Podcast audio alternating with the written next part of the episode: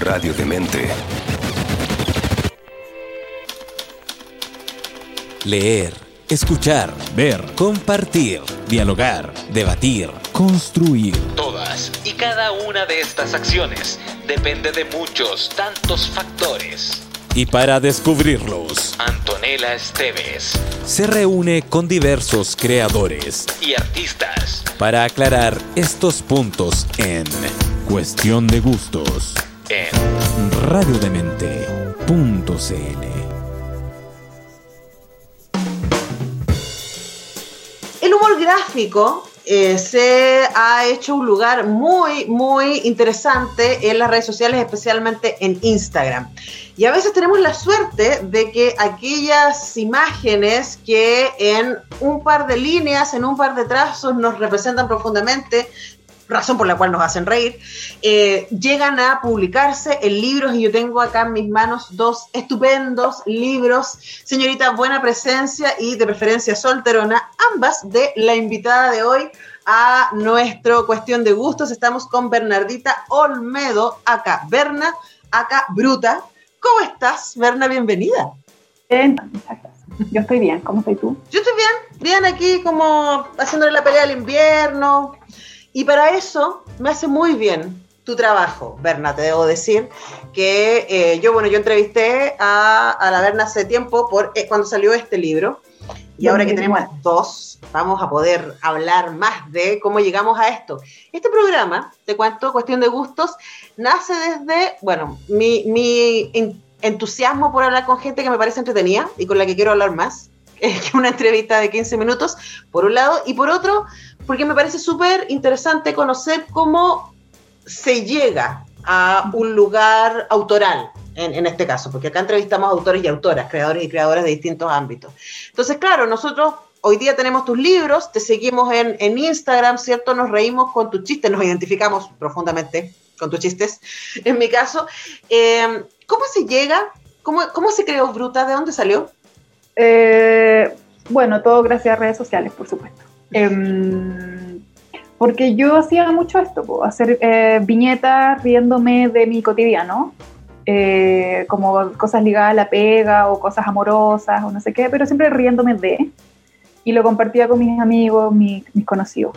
Y así, po. Y entonces hubo un momento en que tenía tantos, tantos, tantos dibujos que se tomaron mis redes sociales que quise hacer un fanpage. Esto fue el 2017 Ujú. y ahí empezó. Entonces lo hice como en febrero del 2017 y nada, como que los compartí nomás porque quería tenerlos en un lugar, por neurótica que soy, como ordenada, sin ninguna ambición más que eso, sinceramente. Y de pronto, en unos, unos meses después, empezó a, a circular mucho bruto. Así empezó. Ahora, entre medio de esto, tú te has dedicado a los guiones, eh, eres realizadora. Hablemos un poco de cómo dialoga una cosa con la otra. Claro, o sea, eh, lo que hago en Bruta no es mi pega, digamos, como de... Y, me gusta que así sea. O sea, de vez en cuando puede que salga algún, algún trabajo con eso, o a raíz de eso me han salido pegas audiovisuales o, pegas en guion, porque les ha gustado cómo escribo, por ejemplo. Eh, he conocido gente y he ido armando esas redes que, que también me han pedido sacar trabajos de ahí.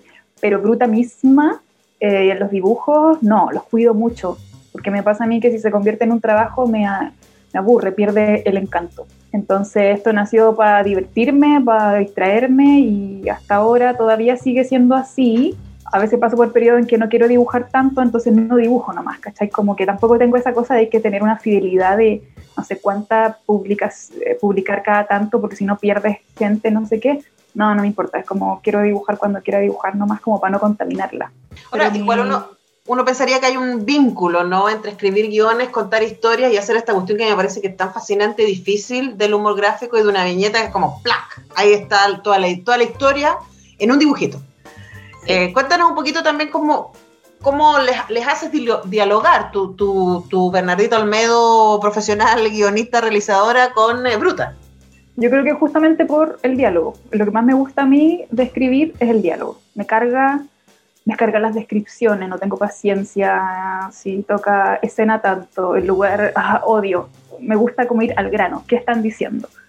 Y en los dibujos, claro, yo dibujo como, como dibujo nomás, pues yo no, no tengo mayor expertía en el tema, es como me sale. He tratado de mejorar, sí, pero ese no es mi fuerte, yo lo tengo súper claro. Los dibujos son lo que necesito nomás, pero lo mío es el texto. Eso es lo que me gusta. Entonces, por ahí, cuando, alguien, cuando la gente sabe que se entera que soy guionista, a muchos le hace sentido. Y ahí es como, ah, ya, ahora entiendo. Porque es lo que más me gusta, es, es lo que estamos diciendo, más que, más que el dibujo.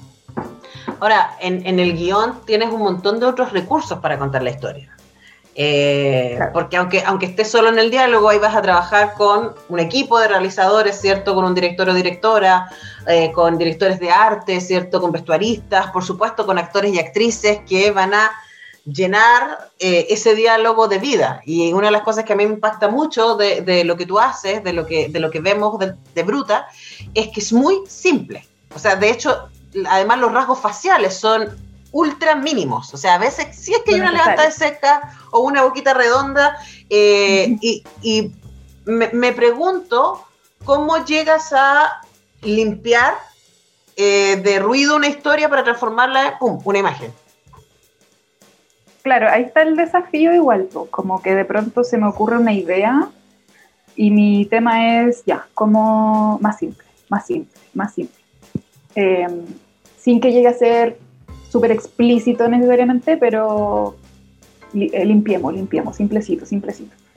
Eh, y, y, también en muchos casos como no demos toda la información, como que también dar ese espacio para que, para que uno haga la lectura que quiera y por eso a veces yo hago un dibujo diciendo ya, está súper claro qué estoy diciendo acá y, y, me sorprendo con que hay personas que se lo toman de otra forma, nada que ver, para bien o para mal, entonces igual está bueno eso, me, gusta, como no tener que decir, hablemos de esto y te lo cuento así, así lo pienso y te lo doy masticado. ¿Mm? Me, Pero, gusta también dar esa, ese espacio. Pero me, me, me, parece impactante porque es súper difícil lo que hace. O sea, eh, acá hemos conversado con. A mí me gusta el, el, el espacio lumográfico y además sigo. Entonces, acá en el programa ha estado Liniers, ha estado Monta, ha estado Guada. Eh, eh, la Maliki también, y claro, es súper distinto si tienes una viñeta, entonces tienes tres, cuatro cuadros eh, para contar una historia, para armar una historia y eh, luego rematar, no sé, tú te vas derecho al remate. ¿Por qué haces ah, eso? Es que a mí me pasa, no, me pasa al revés, pues yo encuentro súper difícil el alargar y, y, también lo encuentro, me aburro, digamos, quizá. Eh, me gusta ir al grano, o sea, los formatos cortos son súper difíciles. O sea, escribir un cortometraje no es fácil. Eh, no. Y de hecho, claro, hace un, un, tiempo trabajamos en una webserie, no sé si conoces una, una webserie en la que hacemos con Nano, eh, que se llama Silvia. Y es una webserie que dura cada capítulo un minuto, máximo dos. En algunos casos partió 15 segundos. Y ese desafío yo lo encuentro súper bacán. Y es como, vamos al grano, pero de nuevo, sin dártelo masticado, eh, pero siento que, que, me gustan esos formatos. Entonces, en ese sentido, parece que si de escribir, yo soy muy, muy precisa, muy concreta, me, cuesta adornar las cosas, eso me pasa. Me aburro adornando, o quizá no tengo las herramientas para hacerla también.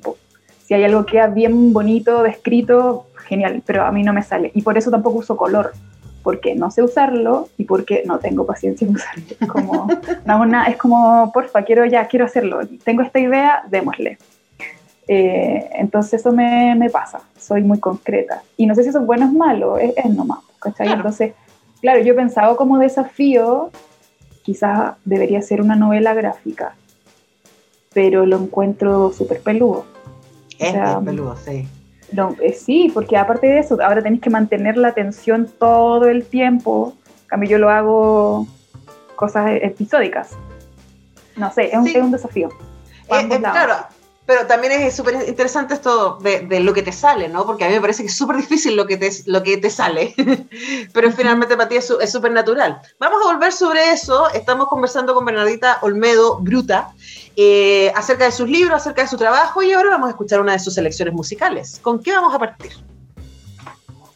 A ver, eh, no es mi canción favorita de Spinetta, que yo Spinetta lo amo no, no, quiero decir mi favorita porque es más para adentro y no sé qué, entonces otra, que se llama las habladurías del mundo. Ya, pues qué lindo escuchar a Spinetta en cuestión de gustos con Bruta, Bernardita Olmedo.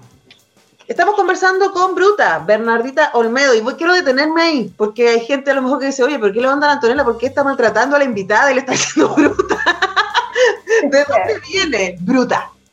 Eh, de mi...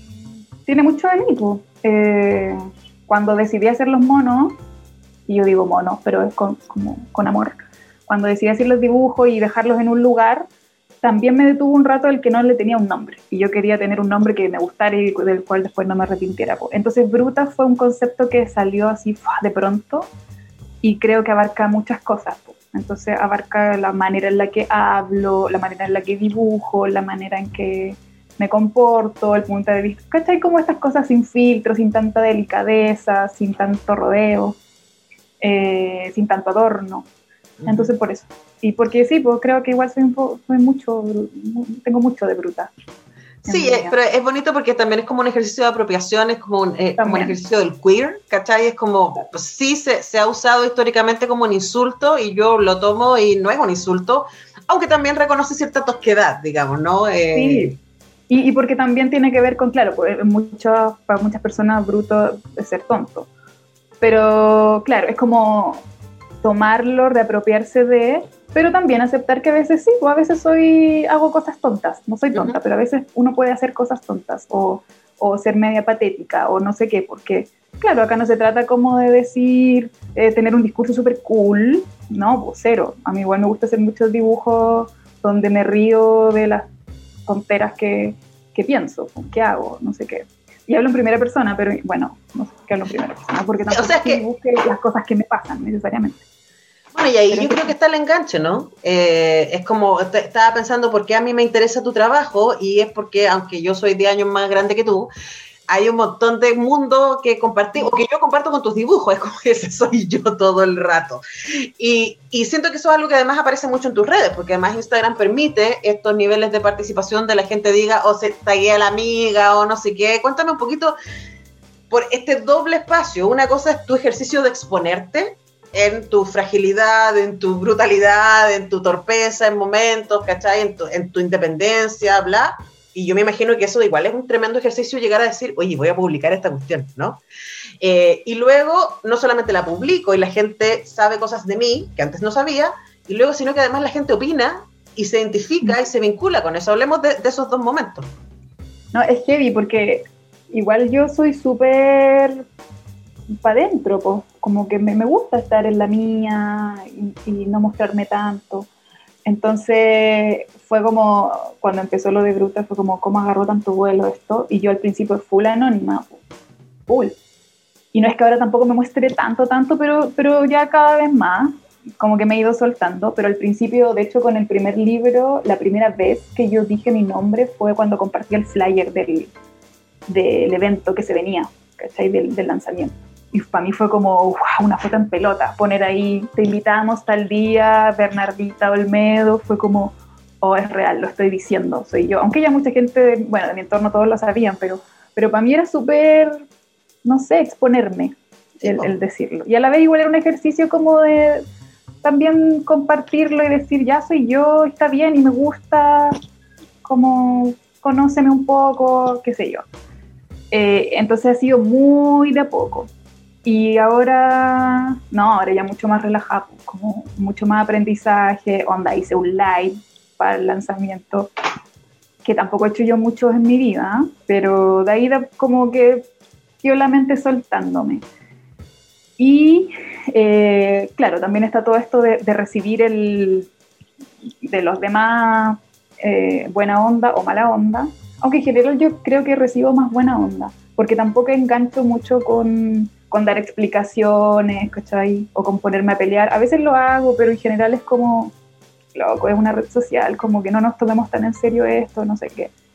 Eh, y porque también tengo esa cosa como de mm, que, encuentro raro esto de tener seguidores, ¿cachai? Como, ay, y por eso me imagino que algunas personas que tienen muchos seguidores tienen que mantener cierta imagen o no sé qué, y yo no estoy ni ahí con eso, como que no, eh, porque siento que no, pues somos todos iguales, entonces no, no quiero tener que comportarme de cierta forma o tener que darle el gusto a alguien, dibujar lo que quisieran que dibujar, como que ahí no, ahí perdería toda la gracia si, si empezara solo a escuchar lo que los demás quieren. Entonces creo que tengo ahí ese, ese equilibrio, como buena onda, recibir críticas eh, que sí son buena onda, eh, feedback o la gente compra el libro, como mucho amor, me emocionan caleta, pero igual hay un límite, ¿cachai? Igual es como ya, pero igual esto lo hago yo, igual es mi perfil, son mis dibujos, como que buena onda, pero no te estoy pidiendo que opines tanto tampoco, ¿cachai? Como ahí, me sale a veces lo que está, no sé. Sí, y además que es muy bruta, o sea, tus dibujos son así. Hay muchos dibujos de, en donde el personaje le dice, no, pero no tanto, no, pero no me importa, o sea, como talk to the hand, está, un poco, está un poco ese gesto de manera, de manera constante. Ahora, a mí lo que, lo que me parece que es muy bonito, y es básicamente la base de esta conversación, es que luego alguien que tú no conoces, ¿cachai? Eh, que no te conoce a ti, de vuelta, así como Bernie Olmedo, eh, pueda decir, oye, este dibujo me ultra identifica, yo me he sentido así, o yo he dicho esto, o me veo ahí. Ese es súper raro también esta cuestión que tú pensás que es tan privada y que luego venga alguien como yo y te diga, oye, ese dibujo me he visto ahí. Sí, al principio era, mm, eh, me sentía muy rara, como muy, ay, ya gracias, pero me quiero esconder. Como esa... Y ahora no, ahora ya, ya he ido mejorando esa tontera mía también. Eh, y no, full como gracias y recibiéndolo, recibiendo ese amor que en general es puro amor. Yo digo a veces como, no sé si me merezco tanta buena onda. Pero sí, como que cada vez mejor. Yo creo que tiene que ver, y vamos a hablar de eso a la vuelta, ¿no? Tiene que ver también con eh, un momento muy particular que estamos transitando en el ser mujeres y, en, la sociedad entera, pero también en darnos permiso para decir y hacer cosas que nuestras madres y que así nuestras abuelas no pudieron hacer, ¿no? Y que de repente existen creadores o creadoras que transforman esa inquietud que tú tienes o ese sentir en una imagen o en una canción o en, una película, en una novela. Y uno dice, ah, puta, gracias, porque no sabía muy bien cómo explicarlo. Entonces ahora puedo mandar el dibujito para que la otra persona entienda qué, es lo que le quiero decir, ¿no? Total. Sí, y a mí también me pasa con otras personas, con otras, con canciones, con otros dibujantes. Sí. ¿A quiénes sigues tú? ¿Quiénes te parecen interesantes? Uy, es que yo, bueno, yo antes no cachaba nada, nada, nada de, este mundo de los dibujos. Y cuando empecé con Bruta y abrí las redes sociales de Bruta, ahí empecé a, ahí conocí a la Maliki, a la Sol Díaz, eh, a la Flavita Banana, bueno, hay muchas, muchas eh, españolas, sobre todo. Em, como que ahí recién empecé a enterarme, Mont, Liniers, por supuesto, como que para mí antes era más falda, era como lo máximo que... No, bueno, genial. Pero, o, bueno, yo crecí aparte en un lugar, en un pueblo súper chico donde no llegaba nada, eh, con Dorito, pues, ¿cachai? Ese era mi referente de dibujos de historietas, que ahora ya yo veo, con Dorito y digo, ah, no, mm. con más falda no, con, más falda continuamos. Con más falda forever. Pero quizás hay algo ahí, ah, yo me, yo me lo he preguntado, ¿por qué el espacio del humor gráfico y de la novela gráfica del cómic en los últimos años como que ha explotado de feministas? Eh, ¿Qué crees tú que pasa ahí? Igual creo que, mm, em, por ejemplo, en mi caso fue un, medio, o sea, no sé, por ejemplo, gracias a, Internet, porque no sé si, si, Internet y las redes sociales no existieran, yo hubiese hecho lo, que hice. También entonces fue como una forma de decir, mira, no dibujo tan bien, no sé hacer tan bien esto, pero hay algo que quiero decir, lo voy a decir. Mm. Démosle. Como y está, la, está el lugar, veamos qué pasa. Entonces creo que quizá eso también ha facilitado que, que, que estas voces que estamos en distintos lugares del mundo, eh, que de pronto ni siquiera nos queríamos mostrar tanto, eh, podamos compartir lo que, lo que pasa y eso le va a hacer sentido a alguien y, así, y, así, y así creció. Mm. Eh, como que por ahí... Sí, claro, o sea, se cruzan las dos cosas, ¿no? Se cree que hay una plataforma eh, y también hay un mensaje que es interesante en este momento. Estamos conversando con Berna eh, Olmedo, Bruta, y vamos a ir a escuchar otra de sus canciones. ¿Qué escuchamos ahora? ahora, ya ahora seamos un poco más lo lane. Eh, quiero que compartir una canción de Zetangana que se llama Nunca Estoy. Ya, pues, escuchamos eso. Estamos haciendo cuestión de gustos con Berna Bruta.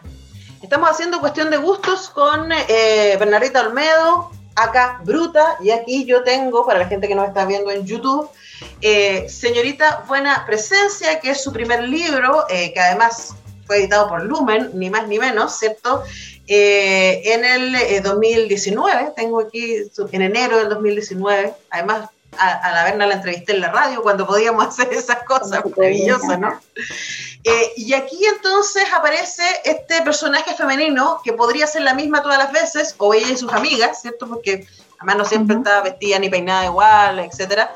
Eh, que a mí me parece que instala, ¿cierto?, un tipo femenino que no habíamos visto mucho antes. Que es un tipo independiente, que es un tipo que cuestiona las relaciones, que es un tipo sororo. Cuéntanos un poquito de, de dónde viene esta señorita buena presencia.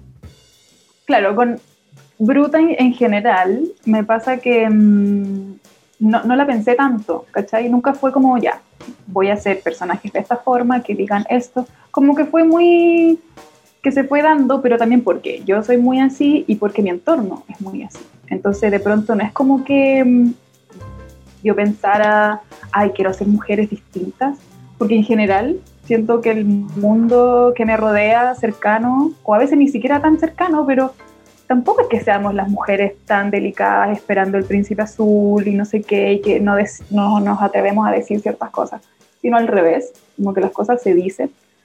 Eh, yo soy del sur y, y, y, después me di cuenta, alguna vez me preguntaron como, ¿qué hay del sur en ti o no sé qué? Y lo pensé y era como, bueno, puede ser que todas las mujeres que yo conozco que me rodean del sur, por la, la, o sea, la más delicada que exista es bruta en comparación a mujeres de otro lugar. Esa, esa sensación tengo, como esto de, hablar fuerte y de reírse fuerte y no sé, y empujar y no sé qué. Entonces, como son las mujeres que yo conozco, son, son mis amigas, son mis hermanas, son mis compañeras de curso eh, y, por supuesto soy yo. Entonces eso, es como retratar ese tipo de, de mujeres que yo conozco y que ni siquiera me tuve que inventar tanto. Sí, me parece súper notable lo que dices porque me acordé de una entrevista que, que alguna vez dio la Alicia Cherson y que le, le preguntaron algo parecido, ¿no? Y que ella decía, las mujeres que yo conozco no son tontonas, no son débiles, eh, más bien yo las filmo las que yo conozco. Y ahí también explicita que las que habíamos visto antes, en el espacio de la representación, en el cine, en las canciones, incluso en el cómic, no habían sido dibujadas por mujeres, en su gran mayoría. Entonces estaban instaladas desde una idealización, como, como decía Simón de Beauvoir en, los 40, o sea, la idea de que a las mujeres nos han construido los hombres, y por lo tanto nos han construido desde una afuera, desde una idealización. Entonces, esto, claro, por eso nos hace tanto sentido la señorita Buena Presencia, porque es como, esto es mucho más real que las princesas Disney con las que me cree. Claro, quizá por eso a algunas personas le identifica y a otras, y en general hombres, les choca. Entonces al principio yo recibía ciertos insultos de, sobre todo masculinos, porque era, ¿por qué estás diciendo eso? Qué chocante, que, etcétera. Porque claro, en sus cabezas había toda una caricatura de lo que es ser mujer.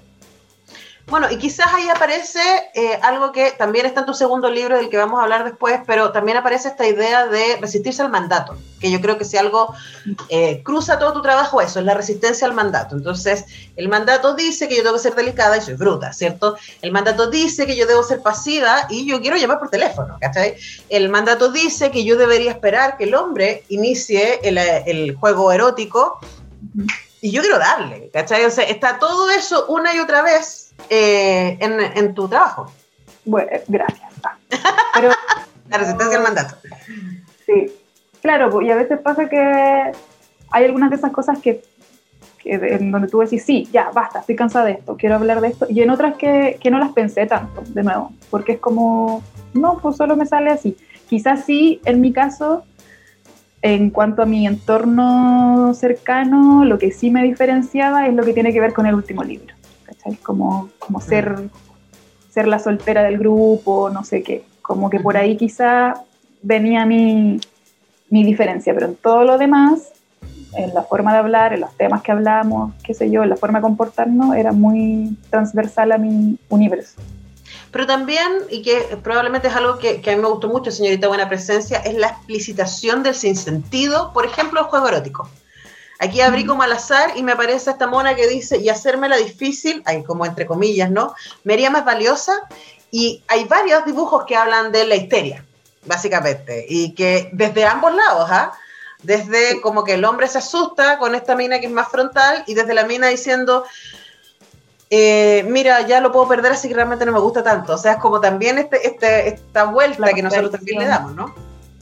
Sí, pues total. Y es que, claro, me gusta mucho eso de, de contradecirse, porque también no es como este el manual de la mujer resuelta, cool, que ya sabe dónde va.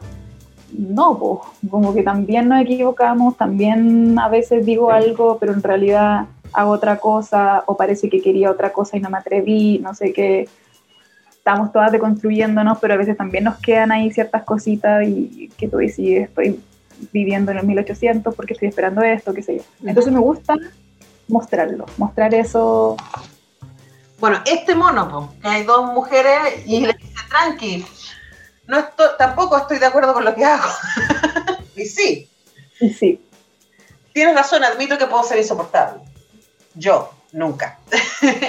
hay, hay, ese juego de, em, de, explicitar la contradicción, pero también eh, el lugar en donde se nos pone, yo creo. Entonces es como, el lugar no es un buen lugar y se espera de nosotras cosas que eh, ya nuestra generación y que es la tuya no, no, no están, no, me interesa, estoy en otra cosa. Eh, y también la contradicción propia. Quería preguntarte por esta segunda parte que tú decías, ¿no? De, de, no crear esta heroína perfecta que tiene todo resuelto en donde el mundo o los hombres o las mujeres brujas son mala onda, sino como que una también es bien torpe con una misma. Total, sí.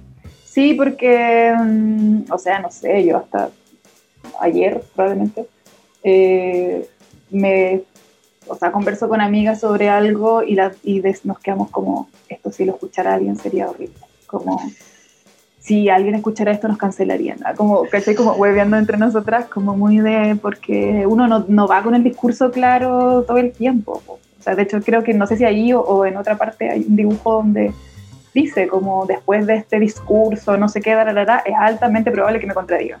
Exactamente. y luego de este sólido, efusivo y comprometido discurso, es altamente probable que me contradiga. Claro, porque así eso parte de ser persona también, como que ir, retroceder, qué sé yo, y eso es bacán dejarlo claro y también tiene relación con Bruta, con, con él. Pero a pesar de todo ese mundo de contradicciones y de eh, asterisco, al, nota al pie, me recuerdo mi derecho a contradecirme cuando se me ocurra, eh, sí hay aprendizaje y sí hay valores acá que están súper instalados, ¿no? Y por ejemplo, en Señorita de Buena Presencia hay uno que a mí me parece que es fundamental y que tiene que ver con la sororidad. Y hay varios dibujos que hablan de eso. Cuéntame un poquito de lo que, lo que ha significado para ti que haya otras, que estén tus amigas, que haya otras mujeres, que, que haya otros referentes. Sea, todo todo significa, o sea, de hecho, para mí los vínculos ligados a la amistad son súper importantes en mi vida. Yo creo que están como a la par de, de, mi familia, los amigos son, los amigos, las amigas son las personas con las que yo elijo vivir, que elijo amar. Entonces, mm, y es total aprendizaje. Eh, también gracias a Bruta yo pude conocer a, personas que hoy son grandes amigas, eh, y, con ellas yo aprendo mucho, aprendo todo. Como que, de hecho, no sé, hay dibujos al principio que yo miro ahora y digo, estúpida, como, qué básica, no sé qué. Pero bueno, era parte del proceso y ahí están. Eh, y, pero todo este aprendizaje, todos estos cuestionamientos que, que, me he ido haciendo ahora, creo que también ha ido cambiando un poco mi humor, no sé qué, todo eso va de la mano con, con, las conversaciones que tengo constantemente con mis amigas. Tengo distintos grupos de amigas donde hablamos distintas cosas, no todo el tiempo es juntarnos a hablar eh, de cosas muy profundas, no, también podemos hablar de, bueno, últimamente tiene, tiene mucho de, estoy cansada, necesito una licencia, como que esos son los temas últimamente. Además estamos pandemia, por Dios, está difícil. Entonces, nada, eso, para mí ha sido salvar salvarse gracias a las amigas y también eh, a veces algunas no son amigas, pero pasa que conozco el trabajo, por ejemplo, de otras mujeres que dibujan y está ahora esto de, no, pues compartámoslo, ¿cachai? No, no somos competencia, me gusta lo que haces, te gusta lo que hago, o quizás a veces no, pero, pero que las demás personas te conozcan igual. Y eso también es bonito, esa, esa comunidad, que, que también que lo positivo que te permite redes sociales. Absolutamente, y de hecho creo que hay una viñeta por acá que dice eso, ¿no? Era como... Eh, parece que era mucho más conveniente que compitiéramos, una cosa así, y cuando nos damos cuenta de... Resultó que éramos más generosas, leales y compañeras de lo que les convenía hacernos creer. Por supuesto. Claro, pues a todos les convenía tenernos a todas en, en distintos cubículos nomás, odiándonos, eh, envidiándonos. Pero en realidad la cosa no es tan así. No es así, no es para No es tan así. Berna, bruta, ¿qué vamos a escuchar ahora?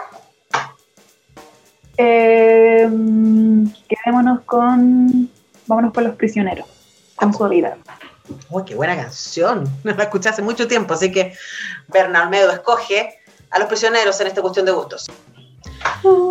Estamos haciendo cuestión de gustos eh, con Berna, Bruta, hablando de sus trabajos, señorita Buena Presencia y el más reciente de preferencia solterona. Y quisiera partir con una idea que, que me quedó mientras te escuchaba, Berna, y esta idea de los referentes y, de, de lo súper, súper, súper importante que es la representación.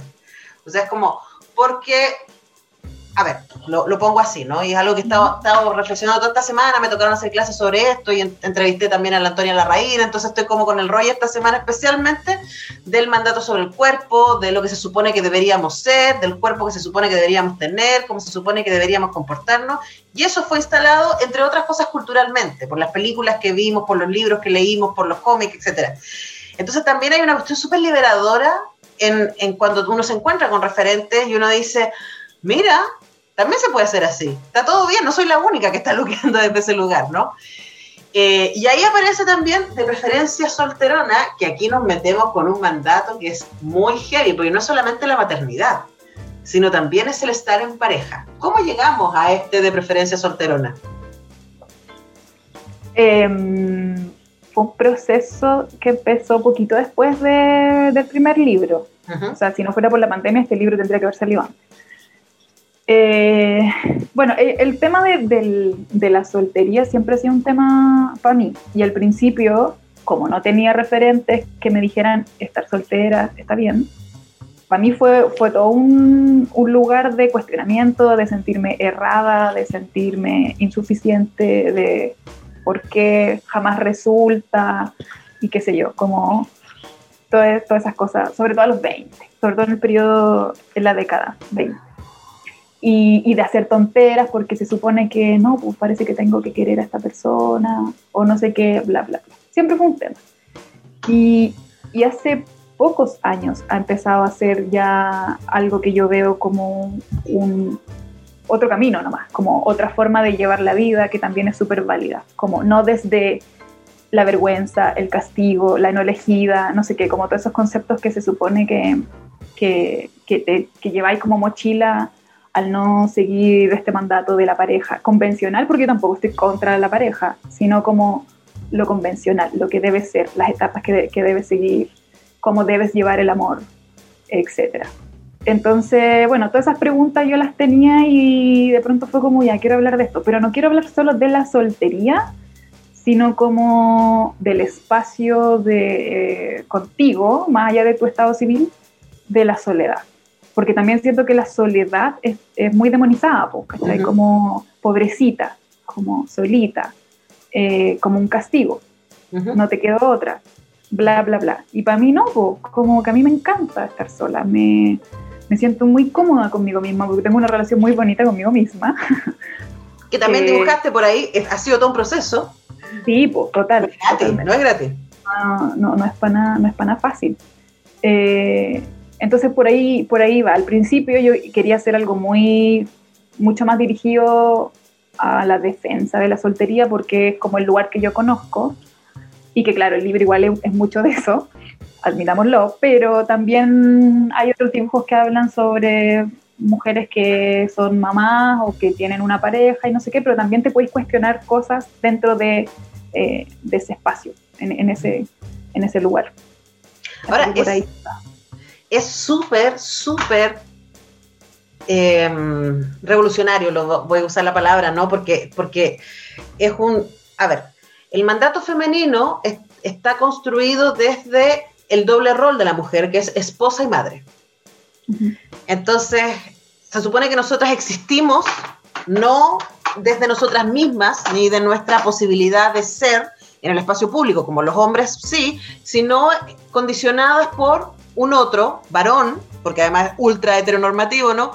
Un varón que viene, te escoge, y eso ya te da un rol, que es ser esposa, y luego te da el siguiente rol, que es el rol definitivo, que es ser madre.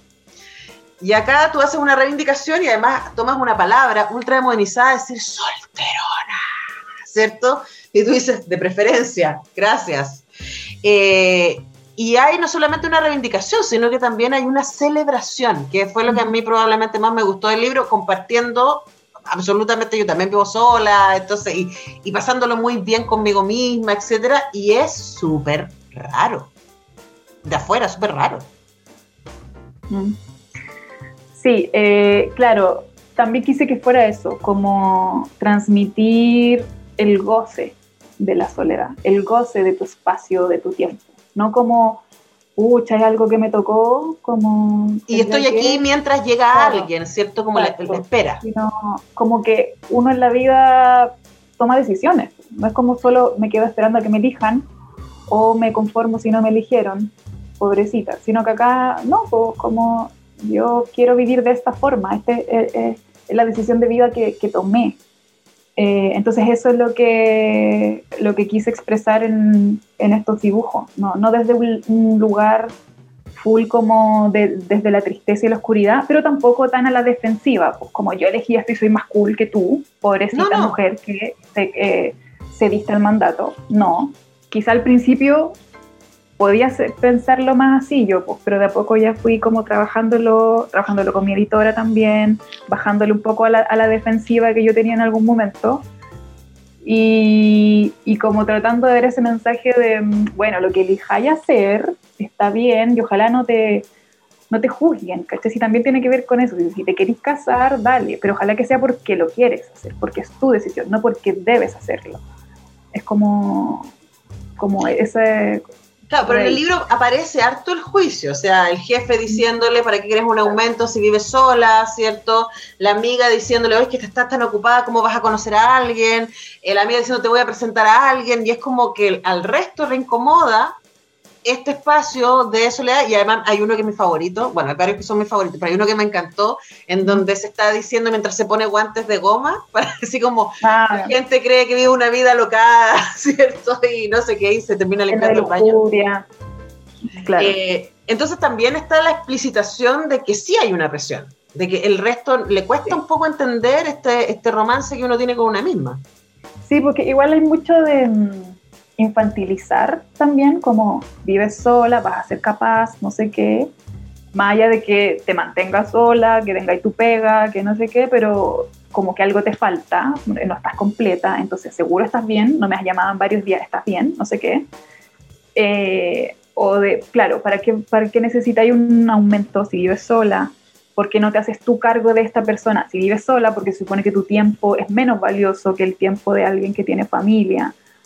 Eh, es como esa defensa también a, a esos espacios. pues, Como si por algo decidí estar sola, como que respétalo también. Como no tengo por qué hacerme cargo de las cosas. Y no es que sea mala, ¿cachai? Ni egoísta necesariamente. No, pero no te voy a salvar de tus decisiones. Claro. algún- alguna viñeta lo dice, ¿no? Es como, Claro. me llames para salvarte, por, para, te puedo apañar lo que queráis, pero la vida que tú decidiste, a mí, yo lo he visto Exacto. también. Justo esta semana tuve un- una entrevista sobre eso, ¿no? Sobre todo el tiempo estamos perdiéndonos de algo.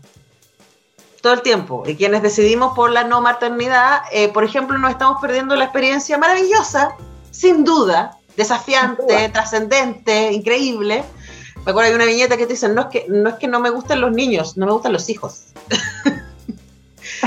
Eh, y eh, luego uno tiene lo suyo, ¿no? Y es como la soledad, levantarse a la hora que quiere. Ayer me preguntaron así como, ¿qué es lo mejor de no tener hijos? Y yo- y me preguntó una mamá, yo le decía, mi tiempo es mío. Fin de la conversación. y fue... Y ambas decisiones también, como tú dices, tiene que ver con, con, con desde dónde uno se pone. Y también hay otra cosa que cruza ambos libros y que tiene que ver con el deseo. No solamente con el deseo erótico, que también está, y que no porque una viva sola o esté soltera y escoja, sino como puede tener relaciones no estandarizadas, etcétera, ¿no?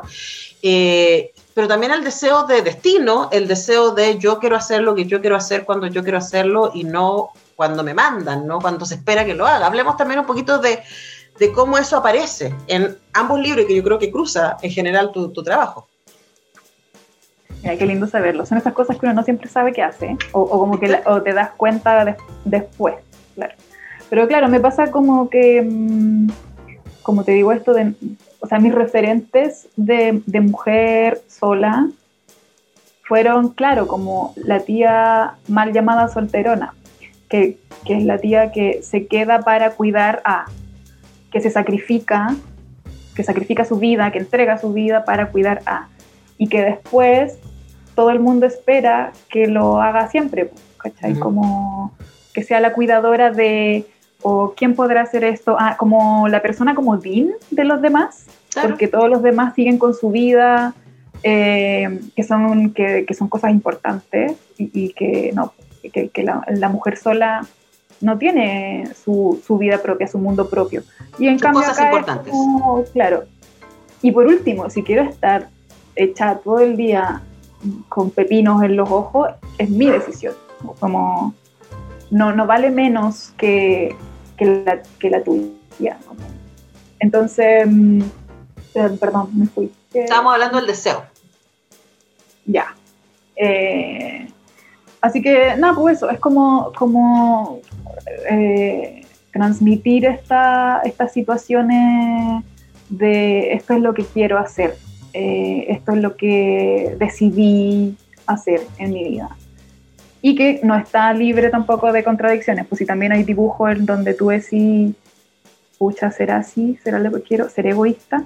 ¿Seré no sé qué? O uno también, yo también me he preguntado como, ¿tendré algún problema? Como, o también me he sentido la no elegida, si tampoco es esto un discurso de que yo decidí hacer esto porque yo soy súper cool, ¿cachai? Y yo te digo que no, no. Bueno, de hecho, hay una viñeta Señorita Buena Presencia, es como, quiero que me quieras, para no quererte. Y es como, hola, ego. Eh, hay, hay, ese discurso. Ahora, también yo creo que lo bonito también es el cuándo, porque tampoco es como que uno haya firmado, es como de aquí para siempre y por siempre, claro. jamás, esta será la vida. Es como, esto es lo que yo escogí hoy día.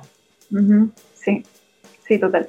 A mí, bueno, igual me pasó, yo, yo no quiero ser mamá, es algo que, pero que hace poco yo me atrevo a decir, no quiero ser mamá. Como que por mucho tiempo yo dije, eh, de, lo dejáis como abierto porque decís, sí. pucha, y si después, eh, más allá de que si cambio de opinión, sino como que si, pucha, ¿qué pasa? Si, si pasa nomás o no sé qué, bla, bla, bla, como para que después no digan que me contradije, lo dejo abierto. Pero ahora es como que, no, pues ahora en este momento de mi vida, eh, pero que no creo que cambie en realidad. Estoy demasiado, demasiado segura con esa decisión. Eh, no quiero, no quiero, no quiero. Y claro, en el caso de, de, la pareja, yo no es que yo no, no me relacione con otras personas y no tenga vínculos, sino que mi rollo es no, no seguir el típico vínculo. Claro, no, y no me identifico con el vínculo. Claro, es como, o sea, es como la soltería no tiene nada que ver con no sentir amor, no sentir deseo, no sentir cariño, no sentir respeto por otra persona. Para nada, yo siento todo eso solo que no de la forma convencional o no quiero que ese, ese tipo de vínculo sea la columna vertebral de mi vida. Solo eso. eso claro, a eso me refiero con que me identifico. De, es como yo soy yo. Sí. Ahí está, tengo sí, pero no es lo central. No quiero que sea lo central. Es, es, un, es un lindo lugar. Y yo de verdad creo, Berna, que es, un, es una victoria para una mujer llegar a ese lugar y decir, está todo bien acá. Y fantástico vincularse con otros, y fantástico tener espacios de tristeza, de cuando, cuando la, la solitud se transforma en soledad. Todas esas cosas también trans, transitarlas, pero llegar a ese espacio y decir, oye, estoy bien conmigo, yo creo que es una tremenda victoria. Así que por eso celebro tu trabajo, por eso quise conversar Gracias. contigo también y, y, me encanta saber que tengo los libritos a los que puedo volver y, y me hacen sonreír e identificarme mucho. Berna, muchas gracias por este tiempo. A ti por el interés, siempre por el cariño. Y, y me, pero es que en serio, en serio me encanta saber que te gustó, que te gusta mi trabajo. Mucho, mucho. Oye, tenemos que cerrar con una canción que escuchamos. Ya, mira, una canción que de esas que tú te sabías hace tiempo, pero se te había olvidado que te la sabías, que la volví a escuchar por casualidad un día, que es eh, A pesar de usted, de Chico Huarque, y que me, se la dedico a, a todas las personas que nos amargan la vida, pero que no lo van a lograr. Bueno, Chico Huarque tenía razón, ¿no? Con eso cerramos esta cuestión de gustos con Berna Olmedo Bruta. Nos encontramos la próxima vez. Qué agradable es saber que a quienes seguimos o admiramos comparten sus gustos y preferencias. El contenido que los define lo ponen a tu alcance. Y Antonella Esteves lo prepara para digerirlo con una buena conversa y música. Porque al final Todo es cuestión de gustos. en Radiodemente.cl